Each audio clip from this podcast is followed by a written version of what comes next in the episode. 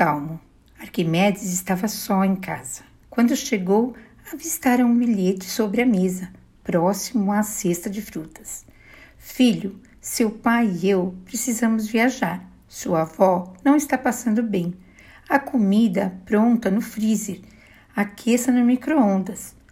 Na geladeira tem leite e iogurte. Ah, frutas também. Não te esqueças de colocar o relógio para despertar. Nada de perder a hora. Voltamos logo. Beijo de seu pai e sua mãe. Te amamos. A casa era toda sua. Ninguém para mandá-lo tomar banho, escovar os dentes, dormir cedo. Bom demais.